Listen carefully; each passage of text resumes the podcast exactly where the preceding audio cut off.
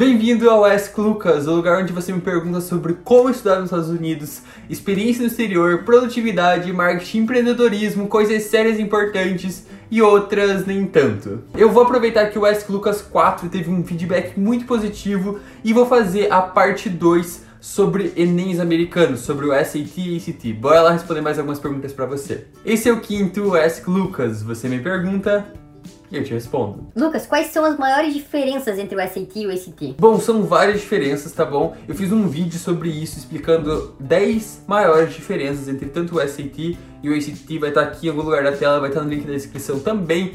Mas para você ter uma noção, eles são muito similares mesmo. Uma das maiores diferenças entre eles é o tempo, tá? Que o ACT ele é um pouquinho mais fácil, mas ele é bem mais corrido, você tem bem menos tempo de responder. Por exemplo, na parte de English, você tem que responder 75 perguntas em 45 minutos. E outra parte diferente é que o SAT tem é, inglês e matemática e o ACT tem inglês, leitura, matemática e ciências.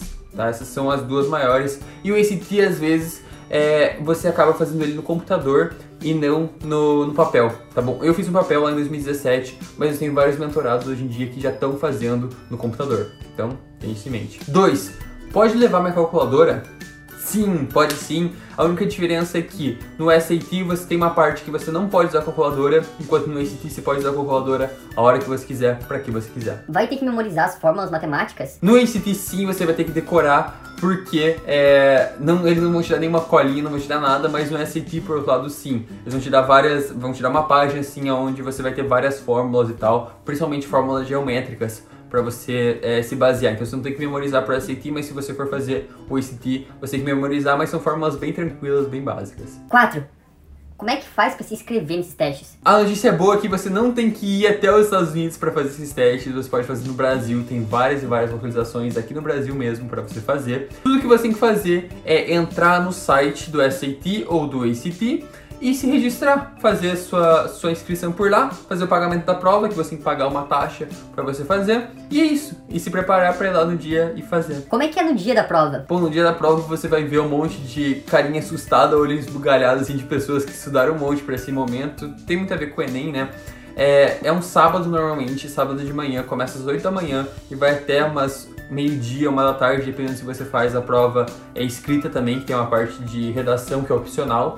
Então, normalmente é o sábado de manhã. E aí você vai lá com a sua carteira de identidade, com a sua inscrição, um lanchinho é legal levar também.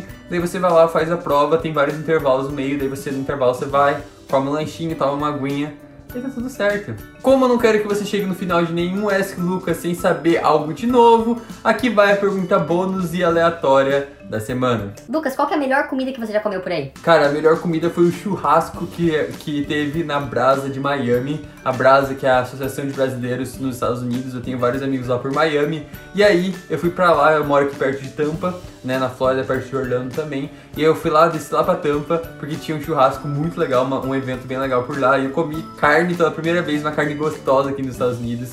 Então essa foi minha melhor refeição faz um mês mais ou menos atrás. Bom, se você quiser saber mais sobre como estudar nos Estados Unidos, ter conteúdos exclusivos sobre a SAT ou ACT, os famosos Enems americanos, já se inscreve por aqui e me segue lá no Lucas Uzeua, é, no Instagram, o link vai estar aqui embaixo. E se você quiser fazer alguma pergunta, me deixa aqui nos comentários aqui embaixo, te respondo no próximo episódio. Beleza? Até a próxima com mais um Ask Lucas.